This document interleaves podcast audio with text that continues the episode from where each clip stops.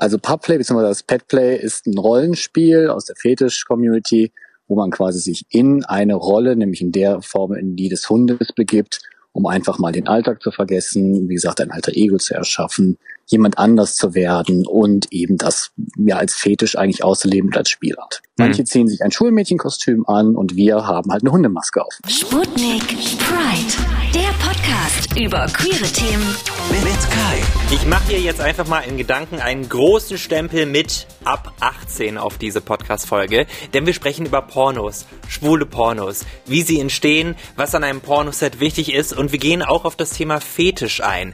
Puppy Play oder Pup Play ist das dann genannt. Also Jungs, die gerne lederne Hundemasken beim Sex tragen und so auch teilweise beim CSD äh, in der Menge mitlaufen. Natürlich da auch ohne Sex zu haben, ist ja klar. Ich spreche in der Show über alles, was schwul, lesbisch, bi, trans, whatever ist, darüber mit dem Patrick. Der ist Geschäftsführer vom deutschen Porno-Label Project Y Studios. Cool, dass du da bist. Ja, hallo, danke, dass du mich eingeladen hast. Natürlich, ich bin sehr, sehr gespannt. Erstmal ganz von vorne. Warum wolltest du denn überhaupt Pornos drehen auf eine professionelle Weise? Beziehungsweise so ein Label starten? Das habe ich jetzt zum ersten Mal gehört. Das ist tatsächlich eine Idee, die bei äh, einigen Gläsern Sekt mit äh, zwei sehr guten Freunden entstanden ist.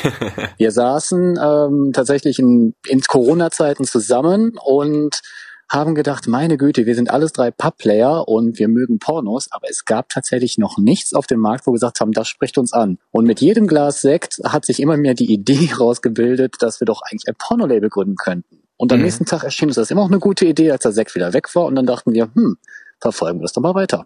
Okay, also Pubplay, da gehen wir später auch nochmal genauer drauf ein, aber kannst du schon mal kurz erklären, was das ist für alle, die es noch nicht gehört haben oder sich nicht vorstellen können? Also Pubplay bzw. das Petplay ist ein Rollenspiel aus der Fetisch-Community, wo man quasi sich in eine Rolle, nämlich in der Form, in die des Hundes begibt, um einfach mal den Alltag zu vergessen, wie gesagt, ein alter Ego zu erschaffen, jemand anders zu werden und eben das ja als Fetisch eigentlich auszuleben und als Spielart. Also sozusagen so zu tun, als wäre man ein Hund in dem Moment für den Sex. Zumindest eine solche Rolle einzunehmen. Mhm. Es gibt da unglaublich viele Variationen, wie man das spielen kann. Es hat auch nichts mit Zoophilie zu tun, sondern es ist eigentlich wirklich ein klassisches Roleplay. Manche mhm. ziehen sich ein Schulmädchenkostüm an und wir haben halt eine Hundemaske auf. Okay. Bist du denn selber auch Performer oder bist du einfach nur der Chef und der hinter der Kamera, der das macht? Nein, ich bin kein Performer. Äh, ich habe tatsächlich mehr als genug hinter der Kamera und auch im Büro zu tun, mhm. so dass ich A gar nicht die Zeit hätte und ja, B möchte ich es auch gar nicht. Ähm, ich fühle mich in meiner Rolle eigentlich hinten der Kamera ziemlich wohl. Ich gebe zu, wir haben mal im privaten Bereich natürlich auch schon mal ein bisschen was gefilmt und mal getestet und mit der Kamera gespielt, aber das ist niemals im Internet gelandet, sondern ich fühle mich da einfach sehr, sehr wohl als derjenige, der den Papierkram macht, die Kamera hält und sagt, ich könnte mir vorstellen, dass das geil aussehen würde und dann setzen es die Jungs in die Tat um. Wie ist das, wie, wie findest du denn Leute, die bei sowas überhaupt mitmachen wollen? Ist es vielleicht, dass es durch die Masken halt sehr, ähm, sag ich mal, mh, hm, anonym aussieht und dass man eh nicht erkannt wird oder wie ist das? Also tatsächlich waren die ersten Modelle zu finden relativ schwer. Wir haben im Bekanntenkreis rumgefragt, so ein bisschen in der sexuellen Vergangenheit quasi gewühlt von einem. Und dann haben so die ersten paar Leute gefunden, die gesagt haben, hey, ich habe da voll Lust drauf und eigentlich wollte ich das schon immer mal machen, aber ich habe Angst, erkannt zu werden und jetzt mit den Masken, kann ich das ja mal ausprobieren. Und seitdem wir auf dem Markt sind, also uns wirklich im Internet präsentieren, die Videos online sind, schreiben uns die Leute auch aktiv tatsächlich auf Twitter und Instagram und sagen, hey, ich hätte mal voll Lust mitzumachen. Und das mit der Maske ist für viele auf jeden Fall ein Grund zu sagen, ich probiere es einfach mal aus. Mhm. Also ist das auch dadurch, dass es diese Art von von äh, diesem Fetisch noch nicht so oft in einem, weißt du, gut ausgeleuchteten Studienporno gab, äh, ist auch so der Faktor, dass, dass, dass ihr da so ein Alleinstellungsmerkmal habt oder was? Also es gibt schon einige Porno-Labels, die das ähm, aufgegriffen haben, das Thema. Es gibt auch viele Pub-Player, die sich auf OnlyFans und Twitter präsentieren. Und wir sind auch noch fernab davon, ein gut ausgeleuchtetes Studio-Label zu sein. Also wir sagen, ja, wir sagen bewusst, wir sind Quereinsteiger und die Filme sind noch alle nicht perfekt. Sie sollen es auch gar nicht werden. Es geht uns mehr darum, den Leuten eine Fantasie zu geben, um einfach den Kopf anzuregen. Und mhm. ich glaube, wir als Pub-Player können dann schon ungefähr schauen, dass wir auch den Geschmack der Leute treffen, wobei wir sagen müssen, wir können auch noch viel, viel, viel, viel mehr machen. Wir sind gerade erst am Anfang. Wir haben mit ziemlich viel Standard erstmal angefangen und wollen jetzt immer mehr das bedienen, was die Leute, die Public fetisch betreiben, auch wirklich sehen wollen. Okay, aber Patrick, du hast diesen, diesen Fetisch und wir leben ja in einer Gesellschaft, die relativ prüde ist immer noch und sogar manche, manche ähm, Leute in der LGBTIQ Plus Community würden sagen, das ist mir jetzt ein bisschen zu krass. Das ist auch nicht dein, dein Hauptjob. Also, wie reagieren Leute darauf, dass du das als Nebenverdienst machst? Ähm, eigentlich ziemlich offen. Also natürlich musste ich einen solchen Nebenverdienst auch anmelden. Mhm. Es ist in Deutschland nicht verboten, Pornos zu produzieren. Nee, das sagt ja keiner. Ich jetzt, genau, ich bin auch in keiner herausragenden Position, dass ich jetzt, ähm, dass mein Image irgendwie Auswirkungen auf meinen Hauptjob haben würde. Darum waren die Leute eigentlich alle ziemlich offen. Also in mhm. der Familie haben sie natürlich komisch geguckt. Der Freundeskreis sagte, ja, mein Gott, von dir erwartet man sowas. okay. Äh, also bis jetzt ja. habe ich sehr, sehr positives Feedback bekommen. Es gab natürlich auch kritische Stimmen aus der Public-Community, das muss man dazu sagen, mhm. die eine Kommerzialisierung des Fetisches eigentlich ähm, oh, sehen. Okay. Mhm. Wo ich aber sagen muss, naja, es gibt viele, die es schon auf OnlyFans sowieso machen, andere Pornolehrer haben es auch gemacht und ich finde es besser, wenn jemand Content produziert und ähm, Pornos ins Internet stellt, der auch davon Ahnung hat, dann ist es eigentlich wieder aus den Community-Gedanken heraus. Ja, das ist lustig, dass du das sagst, weil ich hatte letztens, ich habe letztens mit meinem Freund zusammen Fifty Shades of Grey geguckt und dann ähm, uh. hinterher, ja, äh, furchtbarer Film. Ähm, genau, aber wir wollten es halt hate-watchen und dann halt auch, wie da BDSM als solches dargestellt wurde, halt dieser Fetisch und auch mit dem, ne, so Verletzen auf eine Weise, die aber halt noch cool für einen ist. Und wie der Film endet, Spoilerwarnung, ist, dass äh, sie dann äh, unerfahren ihm sagt, äh, gib mir alles, zeig mir alles, was du hast, gib mir dein Härtestes. Und dann äh, kriegt sie halt sechs ziemlich dolle Schläge auf den Arsch und sagt dann, was bist du für ein Mensch, dass du mir sowas antun willst? Und ich habe es halt nicht verstanden, weil vom Anfang an in diesem Film er sagt, ey, ich will dreckigen BDSM-Sex und sie immer so, oh, warum liebst du mich nicht? Und das ist eben das, ich glaube, ähm, die Community war da auch ein bisschen sauer darüber, wie sie da dargestellt wurde in diesem Film. Meinst du jetzt die BDSM-Community? Genau, und vielleicht haben die gleichen Leute, die auch da zum Beispiel denken, ah, okay, großer Hollywood-Film, vielleicht werden wir da falsch dargestellt, haben sie vielleicht mhm. auch Angst, dass, dass ihr als Porno-Label das falsch darstellt, wenn es um Pubplay geht. Also die Bedenken kann ich natürlich verstehen. Da kann ich am Ende mal sagen, man kann es sich selber anschauen. Und das Aller, Allerwichtigste, immer wenn es um Sex geht. Erlaubt ist, was beiden Parteien Spaß macht. Und es gibt nicht das BDSM, es gibt auch nicht das Pubplay. Das legt jeder für sich selber aus, so wie es einem gefällt. Für manche sind die sechs Schläge auf dem Arsch vielleicht schon sehr, sehr hartes BDSM. Manche sagen, oh mein Gott, ich schlafe gleich ein.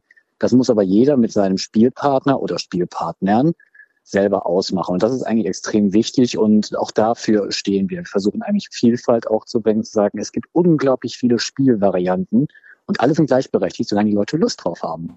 Genau, und man muss nicht sagen, dass eine irgendwie ähm, richtiger ist als die andere. Ne? Und es geht ja auch darum, einfach auch so ein paar Vorurteile da abzubauen und zu sagen, das kann ja jeder für sich selbst so machen, wie er das möchte. Hauptsache Consent, äh, wo wir ja auch noch drauf kommen werden, ist, äh, ist für alle gegeben und dann ist ja alles gut. Also Konsens ist beim Sex egal, was man macht. Ob man wirklich klassischen Vanilla-Sex im Bett samstags morgens hat oder eben wirklich im Dungeon BDSM-Play betreibt. Am Ende muss man immer sagen, Konsens ist das Wichtigste überhaupt. Sonst muss man gar nicht erst Sex haben. Mhm. Apropos Vanilla. Vanilla ist ja, kannst du kurz mal erklären, was Vanilla bedeutet? Ganz fix. Auch hier, also auch da gibt es ja eigentlich keine einheitliche Definition. Ja. Also meine Definition von Vanilla ist eigentlich so das klassische, ich bin mit meinem Partner im Bett, wir haben deswegen Oralverkehr, Analverkehr, ähm, und wir beide kommen und schlafen ein. Das ist für mich so die Definition von Vanilla. Da haben andere wahrscheinlich eine andere Definition. Ja. Also ich persönlich bin auch eher ein Freund in etwas härteren Spielarten. Äh, das ist so aber meine Definition, wie ich sie jetzt aufstellen würde. Ohne Anspruch ja. auf Vollständigkeit oder Korrektheit. Okay. Ähm, du hast mir ja vorab auch einen Link geschickt, ne? Äh, damit ich mir anschauen kann, was ihr da für Pornos macht. Und ich habe natürlich nur aus wissenschaftlichen Gründen das geschaut und kann, äh, das kann ich auch beweisen, denn ich habe mir einen schwulen Kollegen dazu geholt. Das ist der Tim. Und der hat auch Vanilla, Vanilla Sex genauso wie ich. und der hat mal auf die Filme reagiert und er nimmt euch jetzt alle mal mit beim Hören, damit ihr mal mitkriegt, was da so geht. By our power bottom Seth, you never know for sure whether he's having sex or workout. Ich mach Play. Ist schon im Gange. Das Ganze. Aha. Ja, man hört's auch. Ja, okay. Mhm. Also der eine hier richtig im Leder und der andere nur so halb im Leder. Richtig viel Bewegung ist noch nicht drin. Also das ist natürlich, ich meine, da ist ja mehr Klamotten als Bewegung sozusagen. Aber wenn das da, oh, er schwitzt ganz schön, der gute Mann. Entweder ist es warm oder er hat Power drauf. Oh ja. Okay, also der, der, der Top hat so ein, so so ja, Lederanzug an, so aber komplett mit Gürtel auch und allem und hat quasi nur an den nötigen Stellen äh, quasi frei. Und der andere ist äh, freier und hat nur an so einen, hat irgendwie einen Jogstrap an oder ist es sogar mehr als ein Jogstrap? Genau, und äh, hat noch, äh, ja genau, also nicht viel an und äh, das meiste frei und doch äh, und hängt in dieser, in dieser Schaukel durch. Aber das sind die Hände vom Top, oder? Okay, ja, also offensichtlich ist es so Puplay-mäßig. Sie haben beide eine entsprechende Maske auf. Also grundsätzlich, wenn ich jetzt an meine, an meine persönliche Erfahrung denke, geht, glaube ich, mehr, wenn, wenn man nicht so viel anhat. Also ich persönlich habe gerne nicht so viel an oder eigentlich fast gar nichts und äh, kann mir auch, also könnte mir auch vorstellen, dass es dann besser ist. Mir persönlich macht es dann viel mehr Spaß. Ich glaube, wenn man so viel anhat, ist so viel dazwischen und man fühlt sich irgendwie nicht so, wie man sich fühlen sollte, weil ich habe den ganzen Tag was an und da fühle ich mich ja schon so. Ne? Aber ich verstehe auch, wenn Leute äh, das toll finden und entsprechend dann äh, sich so anziehen, um, um das Ganze schöner zu machen, wenn es ihnen gefällt. Das ist der Tim, der hat sich das mal ein bisschen gegeben, eure Videos.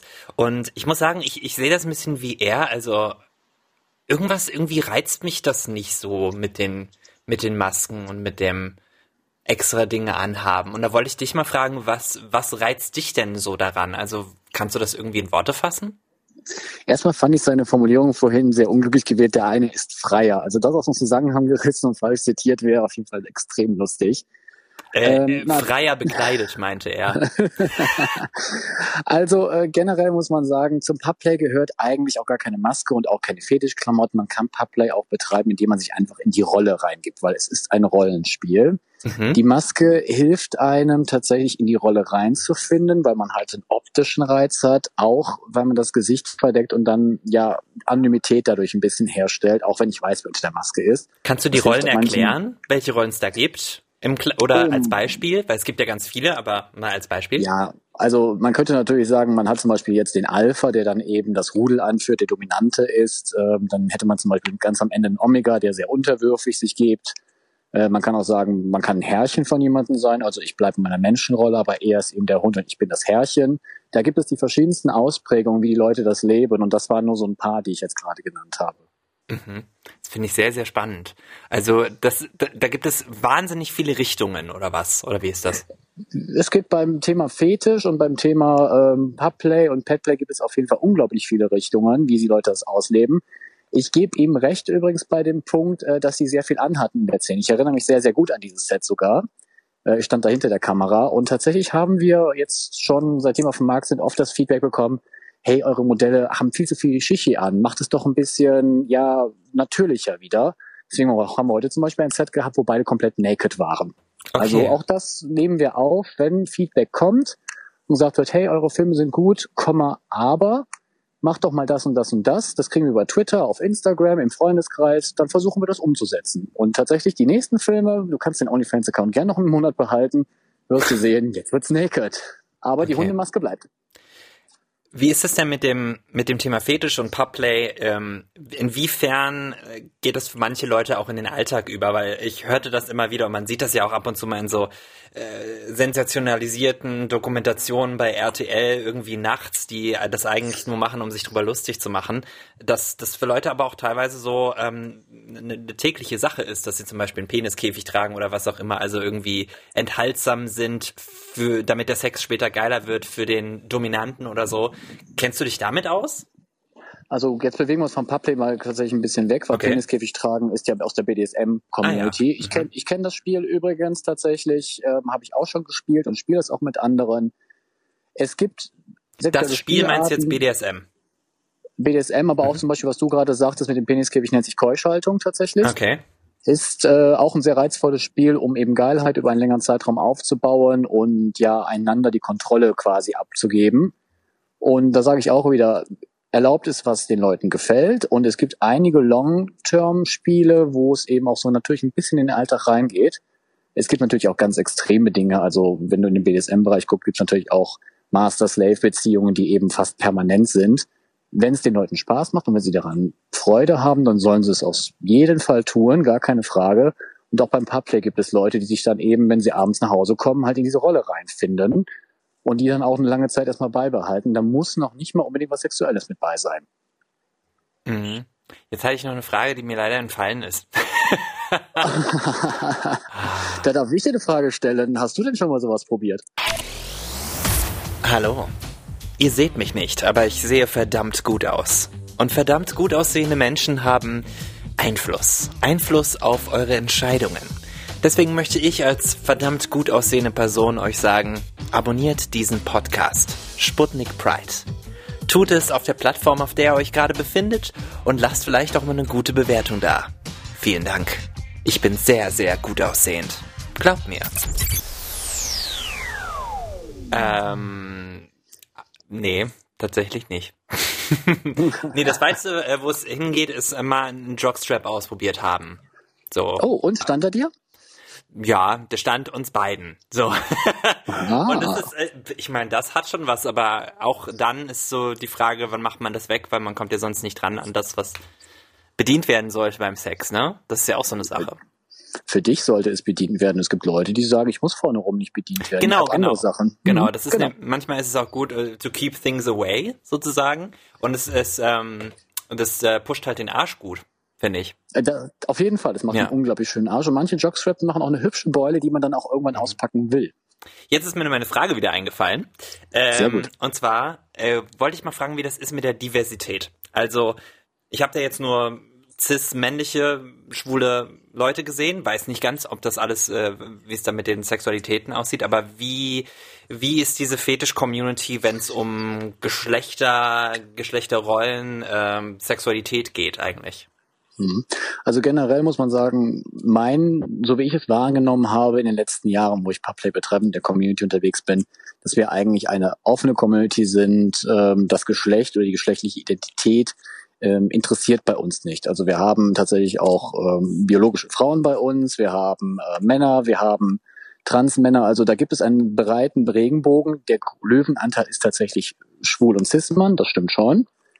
Ähm, aber es gibt eben alles Mögliche. Und diese Community hat sich in den letzten Jahren auf jeden Fall dadurch vorgetan, dass sie offen ist und sagt, nein, wir schließen jetzt niemanden aus, nur aufgrund des Geschlechtes oder der Geschlechtsidentität. Das Da- ist schon mal eine sehr, sehr okay. schöne Sache. Weil da gibt es sicherlich bestimmt ähm, in der Pornografie so Schranken manchmal, oder? Also wenn man jetzt nicht auf diese Community schaut. Die Pornografie, muss man natürlich sagen, ist natürlich ein Geschäft und klar versuchen die Leute, das zu produzieren, was auf dem Markt läuft. Das ist erstmal verständlich. Ähm, wir haben auch tatsächlich am Anfang mit dem ganzen Kassenstandard angefangen. Wir haben halt die maskulinen Typen gehabt und wir haben die twinkigen, jungen, kleinen Typen gehabt. Ähm, so, das war so der, der Classic eigentlich, was man oftmals in der Pornografie sieht. Und jetzt so langsam wagen wir uns aber auch in andere Gefilde. Wir haben jetzt mit jemandem gedreht, der eben, man könnte sagen, ein bisschen molliger ist, ähm, vielleicht ein bisschen behaart. Wir, wir sind gerade ziemlich nah daran, eigentlich auch mal mit einem Transmann zu arbeiten, aber das Thema gehen wir behutsam an, weil unsere Crew sind alle schwule Männer. Und da müssen wir auf jeden Fall uns auch Beratung holen von Leuten, damit wir es authentisch darstellen können, Genau. damit wir keine Grenzen überschreiten. Und das, da gehen wir sehr behutsam Stück für Stück vor. Aber wir fangen mit den gut. einfachen Sachen an und gehen dann immer weiter vorwärts, bis wir dann wirklich sagen, okay, dann haben wir halt mal was ganz, ganz anderes im Programm, aber das ist ja Diversität und irgendjemand wird es bestimmt auch sehen wollen. Genau, aber auch im, im Sinne der Pornografie da auch äh, Sichtbarkeit schaffen, so wie in allen anderen Aspekten des Lebens, ne? Weil ich glaube, die schwulen Cis-Männer sind halt die sichtbarsten in der Community und haben dann auch irgendwie so ein bisschen eine Aufgabe, was zu tun, egal was sie, egal wo sie arbeiten.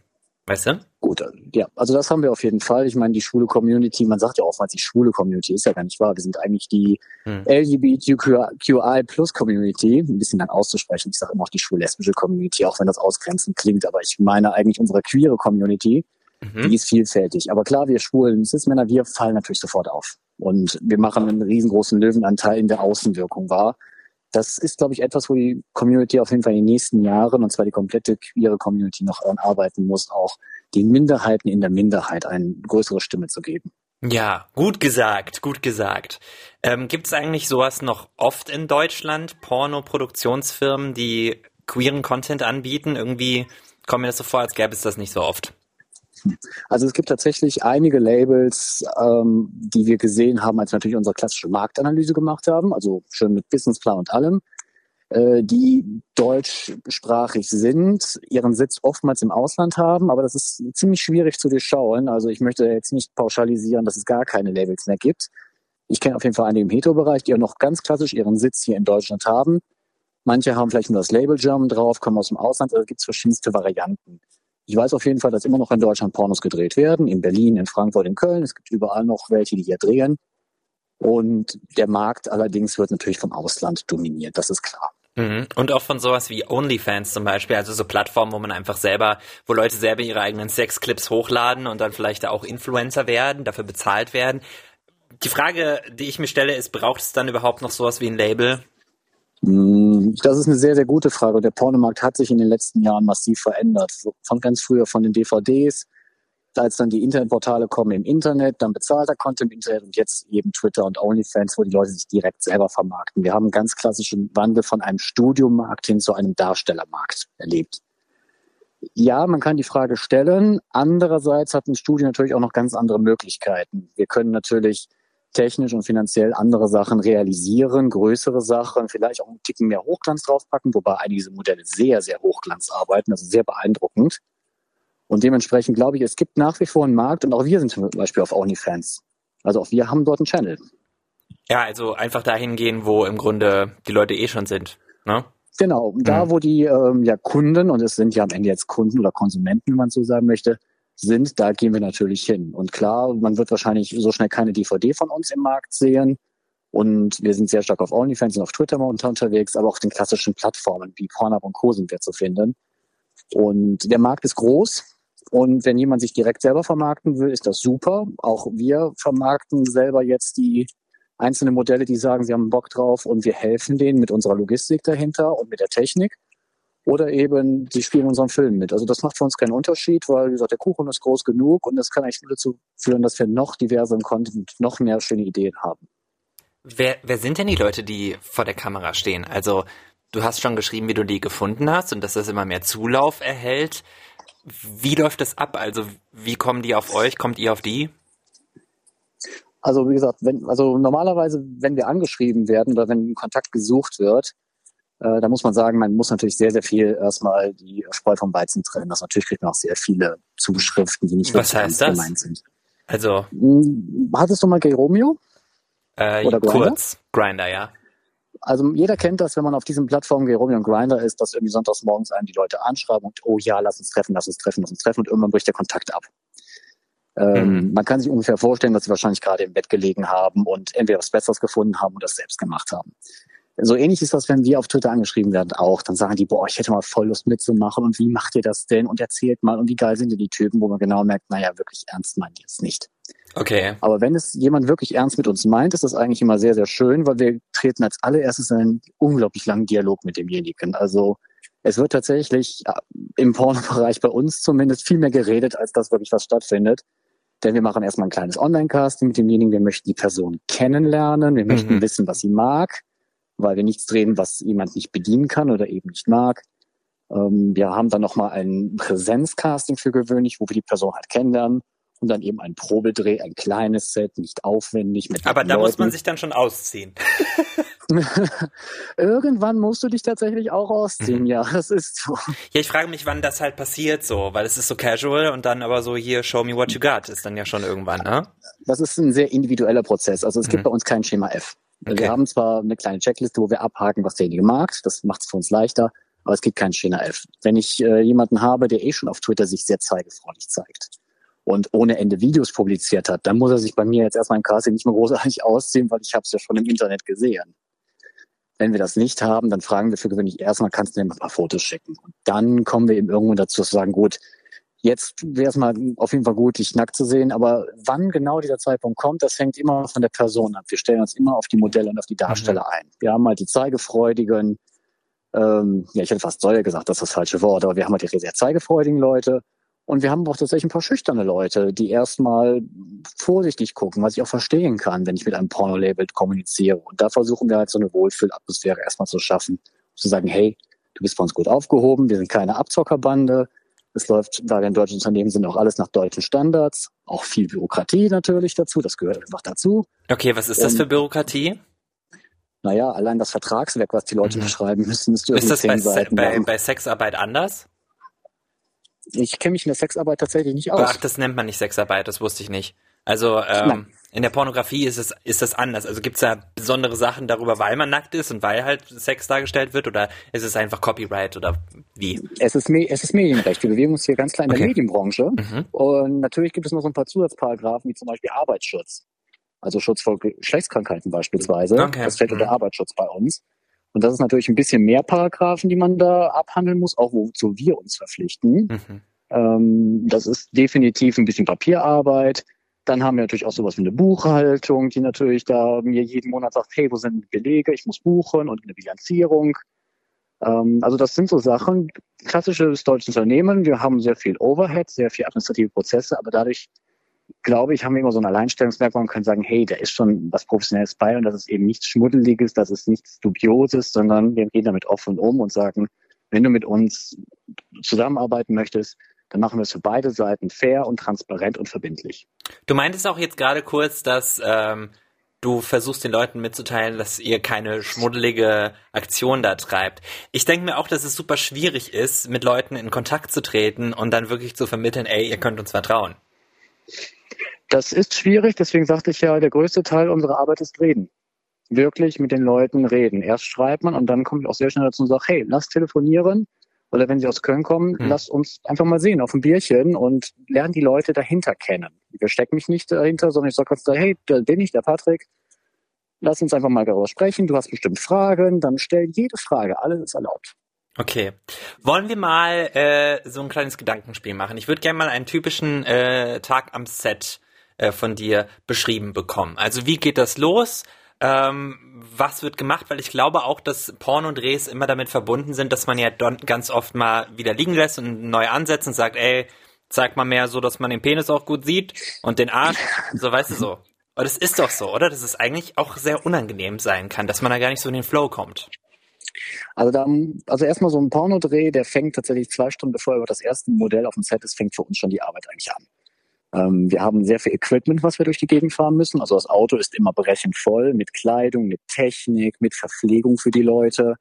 Das Set, da fängt schon mal an. Dann jetzt zur Corona-Zeit haben wir immer Verzögerung am Set gehabt, weil wir eben jeden vor Beginn eines Sets erstmal auf Corona testen mussten.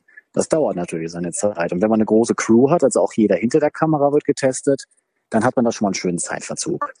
Dann kommt meistens Papierkram, sprich Vorlage der äh, erfolgten Tests auf Geschlechtskrankheiten, das Vertragswerk, schauen, hat man die Ausweise, hat man alle Daten nochmal überprüft. Das sind so Sachen, die fallen immer bei jedem Set nochmal an. Ja, okay. Und das ist schon mal ein ganz großer Batzen. Gar nicht so sexy. Nee, das ist überhaupt Nee. nicht sexy. So, und wenn das alles gelaufen ist, währenddessen baut natürlich schon mal eine Crew die, das Set auf, das Licht muss eingestellt werden, man muss die Kameras einstellen, vielleicht mal kurz ein bisschen was testen.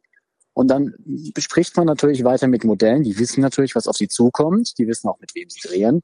Und dann spricht man eben nochmal ganz klar über die Vision. Was möchte man machen? Die Modelle haben ein Mitspracherecht. Also die werden nicht gesagt, okay, du legst dich da hin und der macht, Mhm. sondern man spricht die Szene nochmal durch und sagt, hey, so und so stellen wir uns das vor, was sagt ihr? Und inzwischen sind die Modelle extrem kreativ und sagen mir auch teilweise, hey, das sieht doch doof aus oder von der Storyline könnte ich mir das geiler vorstellen. Dann wird erstmal noch ein bisschen geredet. Ähm, wie ist das denn? Also lernen die sich schon vorher kennen und haben die vielleicht auch mal Privatsex, einfach um so mal das Gewässer zu testen, ob man in die Badewanne schon reinsteigen will oder wie ist das?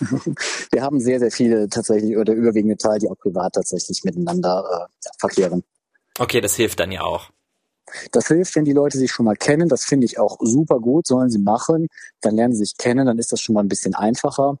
Und wie gesagt, bevor überhaupt eine Kamera gestartet ist, haben wir schon mal ein paar Stunden wirklich weg. Das ist ganz elementar. Mhm. Und ja, wie du sagst, natürlich kommt es bei so einem Set immer darauf an, dass es gut aussieht. Das heißt, man muss den richtigen Kamerawinkel erwischen.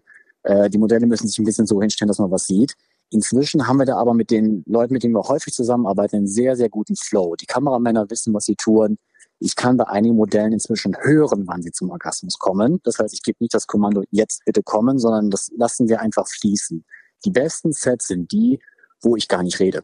Okay. Wo ich einfach sage, wir starten und ich dann Ja. wirklich 30 Minuten nichts mehr zu reden habe. Das sind die besten Sets. Kannst du mir ein, eine Sache beantworten? In allen Pornos, Natürlich. in allen studiomäßigen Pornos wird immer gekommen und, und nicht drinnen. Nicht drinnen gekommen. Immer außerhalb, auf jemanden drauf oder so. Warum? Warum muss es immer unterbrochen werden? Immer. Fast weil, immer. Weil wir, Men weil wir Menschen irgendwie visuell sind. Wir sind irgendwie Ja. total visuell eingestellt und wenn wir es nicht sehen, dann existiert es nicht. Ach Mensch. Ganz ehrlich, ich habe einige Modelle, die da auch immer sagen, oh meine Güte, ich war gerade so schön im Flow, wir lassen uns auch manchmal laufen. Also wir hatten neulich ein Set, da ist derjenige einfach in dem anderen gekommen und das war einfach cool, weil es wirkte ungeheuerlich authentisch. Also bei uns wird auch kein Camshot gefaked. Ich habe lieber ein Set ohne Camshot und finde ein anderes schönes Ende für den Film, als dass ich anfange, irgendwas zu faken. Jetzt muss ich die Folge auf jeden Fall als explizit angeben. Oh. Nö, aber das ist nicht schlimm, das gehört dazu. Das gehört auch dazu. Ähm, ich wollte noch auf, äh, zuletzt nochmal auf ein ganz wichtiges Thema eingehen, was wir kurz schon mal hatten, dieses Thema Consent und Einverständniserklärung. Ähm, wie wird dafür gesorgt, dass sich die Performer wohlfühlen und die ganze Crew? Also wie, wie geht ihr das an? Erst einmal versuchen wir die Sets möglichst klein zu halten, also so wenig wie möglich Leute drumherum. Die Leute sollen sich vorher kennenlernen. Ähm, wenn wir jemanden von außerhalb holen, versuchen wir es eigentlich, dass er, ihn, dass er jemanden schon am Tag vorher kennenlernt. Ähm, und wenn die sagen, nee, es geht einfach nicht, oder wir haben auch Modelle, die sagen, mit dem kann ich nicht arbeiten, wir passen nicht zueinander, wie ein ganz normaler Sexpartner auch, dann berücksichtigen wir das. Wir hetzen keine zwei Leute aufeinander, die nicht miteinander wollen oder können. Das macht keinen Sinn. Man würde es A sehen, da kommt der Geschäftsmann raus, aber B, und das ist viel wichtiger, möchte ich niemanden zu etwas zwingen, weil, wie gesagt, ich betreibe Sex als Konsens und das habe ich natürlich auch beim Pornodreh. Absolut. Und die Atmosphäre muss natürlich ruhig sein. Also wir versuchen eine ruhige Atmosphäre zu schaffen. Nicht laut, nicht geschrien, keine Hektik. Wenn mal was schief geht, geht was schief. Das ist vollkommen in Ordnung. Und wie gesagt, niemand soll etwas machen, was er nicht möchte. Deswegen fragen wir umfangreich ab, worauf die Leute so stehen. Und vor jedem Set halte ich mal eine kleine Ansprache. Oh, was für eine Ansprache? Sag, wo ich nochmal sage, wie wir das Set machen, mhm. Kameraleute, was wir uns vorstellen. Und ich sage immer einen einzigen Satz. Es gibt bei uns ein Safe Word okay. am Set. Rate mal, wie das ist. Ist ein unglaublich kompliziertes und unglaublich schwieriges Safe Word. Äh, stopp. Richtig. so einfach ist das. Ja. Wenn jemand sagt Stopp, dann stoppen wir auch. Wir merken uns natürlich, wo wir waren und versuchen einen guten Anschluss zu finden, damit es beim Schneiden noch leichter wird. Aber dann stoppen wir einfach. Und wenn jemand sagt, ich kann nicht mehr oder irgendwas anderes ist, dann brechen wir zwar lieber ein Set ab und versuchen halt irgendwie den Clip anderweitig auf den Markt zu bringen. Weil ich glaube, sobald da eine schlechte Stimmung entsteht, kann man es ja eh komplett lassen. Ne? Du siehst es auch. Ich meine, die Leute haben eine Maske an und wir zoomen aber auf die Augen und die Augen sprechen Bände. Hm. Krass. Patrick, ich habe unglaublich viel gelernt jetzt in dieser halben Stunde. Richtig krass. Ja, das, das hoffe ich. Ich hoffe, du hast ein bisschen Interesse gefunden. Äh, ich glaube nicht, dass es so wirklich meins ist, aber ich fand die Videos auch ansprechend. Finde ich schön. Da sind, da sind gute Sachen dabei, auf jeden Fall. das freut mich. Wir versuchen uns auch konstant weiter zu steigern. Also wenn ich die ersten Videos betrachte, zu denen wir heute probieren, da ist eine Lernkurve. Siehste? Und auch unsere Modelle sagen, sie finden immer mehr rein und es macht inzwischen richtig viel Spaß. Also es ist pure Kreativität. Patrick, ich danke dir. Ich danke dir auch. War auf jeden Fall ein sehr angenehmes Gespräch. So, und ihr könnt das mal auschecken, wenn ihr wollt, Project Y Studios, wenn ihr über 18 seid. Und ansonsten äh, Sputnik Pride, ne, der Podcast, einfach mal abonnieren, vielleicht auch mal fünf Sterne geben, da wo das möglich ist. Äh, gute Bewertungen nehmen wir gerne, auch eine Rezension. Und wenn ihr was zu sagen habt über den Podcast, Feedback, dann einfach pride@mdr.de, das ist unsere E-Mail-Adresse, wenn ihr so oldschool seid. Ihr könnt uns auch eine WhatsApp schreiben.